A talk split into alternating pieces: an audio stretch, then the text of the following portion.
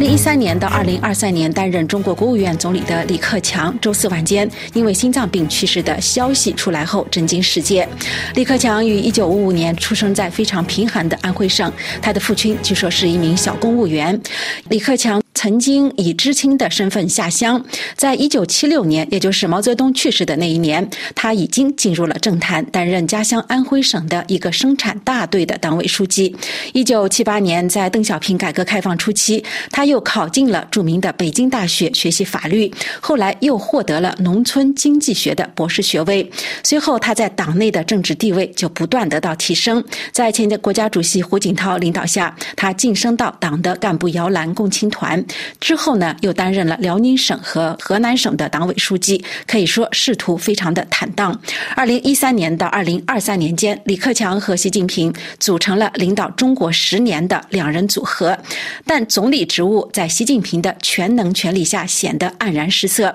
如果说习近平是红二代的代表人物，那么出身贫寒的李克强和胡锦涛一样，都是所谓的团派代表人。他们拥有傲人的学历和丰富的地方从。从政经验，但是在执政期间都被认为是风格温和。虽然被认为是党内的一个重要派系，甚至经常传出党内派系斗争之说，但是随着胡锦涛被从二十大上架走，被指定的接班人胡春华和汪洋等人出局，现在又是李克强突然逝世，在中国共产党高层的不断清洗下，留下来的似乎都是习近平的亲信。这种局势对中国会有何种影响？我们也就。此采访了法国汉学家白夏先生，他坦诚，由于中国政治不透明，即使是常年研究中国的学者也很难看透。当然，李克强是比较典型的，他就是在呃一个那个知青一代的代表吧。他参加了上山下乡运动，七七年他就参加高考，进入了北大的。他在北大的时候是比较比较开放的，他就是参加一些沙龙啊，就是叫是四个君子，他对那个呃市场经济和西方经济比较感兴趣。当时他学法律，以后呃八八年。研究，呃，开始学经济学，就写了一一个博士论文。所以这个当然对一些呃中共的呃高级领导人是比较少见的。但是当当时当然也是一个比较听话的一开放的人士。他八二年就变成了北大的共青团的书记。后来八九年的时候，他还在北大的团委，还是当团委书记。呃，好像我不知道，但是好像没有。别参加呃八九民运，但是也没有反对，所以这个怎么说了？可以说他的一生都是这一代的人的比较典型的一个一条路。然后在他去世以后呢，在对他的这个回顾中呢，很多人评价他说是一个呃温和的改革派，或者是一个非典型的中国国家领导人。呃，对，最最明显就是跟习近平的差别。呃呃，那个李克强可以说是一个呃技术官僚，但是技术官僚。也是有点知识分子的味道，因为他当时八十年代就是参加了一些活动，所以当然这一方面可以说他不典型。但是也他以后变成了那个呃上了高级领导阶层的时候，呃，他也表现的当然表现的也不是特别特殊吧。所以现在我们看跟那个习近平的区别很大。呃，当时就是那个一一二年他们俩。上台的时候，这个差别已经很明显的。在习近平的第二届和那个李克强的第二届也更明显的，呃，他的他的权力是越来越小，他就比比较边缘化的。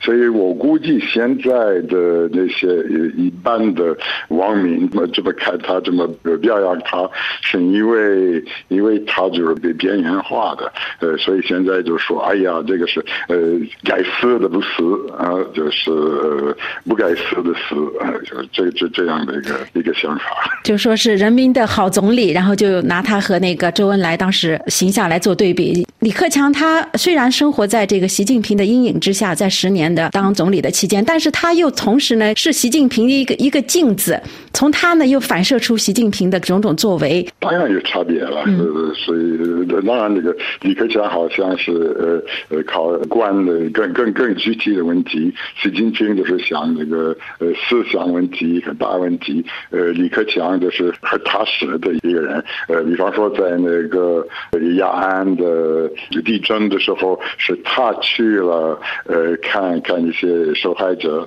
呃当然可能也是学那个《温家宝》在四川的这个零八年的这个的地震，呃一般来讲在呃中国是这样的，那个总书记是比较赢的，呃他的那个思想方面是发挥很大的作用，总理应该是更接近人民，更管具体的事情，管那些呃具体生活的，所以当然你可以说可跟那个周恩来开始，但是《文家报》也是这样，呃，所以李克强也是这样的，呃，这个是怎么说了，也是一种呃在中共的分工嘛。他在上任的时候，习近平接了胡锦涛的班，但是团派的力量还是很大，呃，就是他是怎么样被习近平边缘挤走的？那那大大概是所谓的那个传派力量不那么大吧？就这些人很很容易被被边缘化的，呃，所以那个当时那个呃胡锦涛的，你看，如果看这个从四九年以来的总书记啊，或者是那个一把手，胡锦涛传派是最软弱的一一个一把手，所以这个说明那个传派不像我们很多观察家想象的那么强，呃，或也也可能不太存在的。而这次王阳和这个李克强很容易的就被边缘化了，以后也他们又又下台了。哪怕按按照年纪应该可以继续参加那个呃政治局，但是他们没有参加政治局，所以说明他们的那个政治力量不那么强，或者是说明那个习近平的是那个做法是非常非常有办法。我我就是可以观察，我不我我我不知道，我我我一点都没有。有内幕。在习近平把团派给清除了之后呢，现在他的亲近的人物，包括刚刚呃解职的外交部长秦刚，还有国防部长李尚福，就说习近平他是他自连自己的亲近都不放过。哦，这个他也有一些以前的，你如果看那些共共产主义运动，有很多的前奏，就是比方说你可以看斯大林啊，你你看毛泽东，他们都是这样的。所以一个强人，他就是必须有比较残酷的方式来清除。他的他的敌人，这个是他的他的他的对象，是其实这个是很我我觉得这个跟那个呃制度有有有关系的。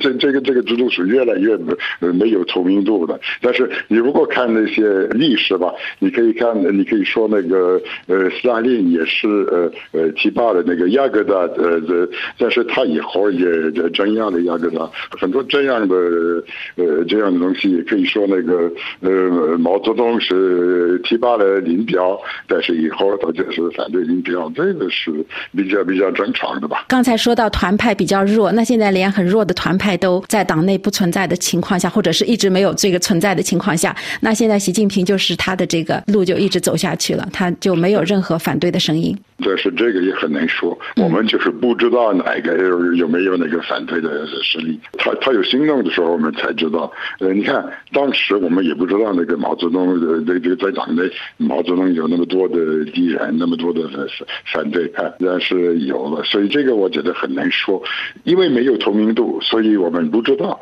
现在看来是这样，看来像你说的，没没没有什么呃实力可以反对习近平的独裁制度。但是我我也不敢肯定是这样，不一定。中国和美国的关系呢，似乎在改善。对习近平，也可能他会去见拜登，就是说在这个方面的改善，对习近平的这个执政现在遇到的这些经济方面的问题，还有所谓的党内的问题，能不能就进有一些进一步的改善？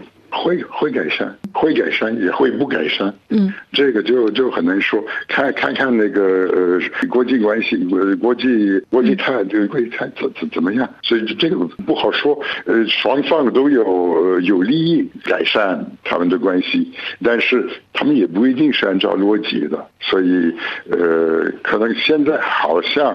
呃，有一些比较呃一些黄河这个关系比较呃开始黄河了，但是只要有另外一个一个危机，也也也会恶化。这个我觉得我我我我真的不知道啊，我无法有预见。反正在国际戏的时候是非常难的判断。你看，谁会想到有那个以色列和哈马斯的问题了？谁会想到有乌克兰的战争？所以这个我觉得那个呃呃国际关系也不透明。一般来讲是这样。以后呃事后我们可以分析，这事情很难说预见。李克强被形容是人民的好总理，他在执政期间最受关注的发言，无疑就是那段关于中国人的真实收入的讲话，而这就和习近平刚刚宣布全国脱贫成绩形成了鲜明的对比。中国是一个人口众多的发展中国家，我们人均年收入的平均水平是三万元人民币，但是有六亿人每个月的收入。也就是一千元，一千元，在一个中等城市，可能租房都困难。现在又碰到疫情，在网上广为流传的还有今年三月在国务院告别时的讲话。人在干，天在看，看来是苍天有眼啊，李克强究竟有何素质，也是诸多猜疑的焦点。谜底何在？现在已经成了天问。在中国官方讣告正式出台前，中国问题观察家们都在问：中共将如何纪念这位前领导人？斯坦福大学胡佛历史研究所的中国和苏联问题专家托里吉安表示：中国高层政治人物的去世，对于领导层来说，都始终是一个极其复杂而具有挑战战性的时刻。他说：“他。”他相信讣告会将李克强描述成一个完全支持习近平项目的人。最后出台的讣告证明了这位学者的预测非常准确。感谢白夏教授接受法广专访，感谢您的收听。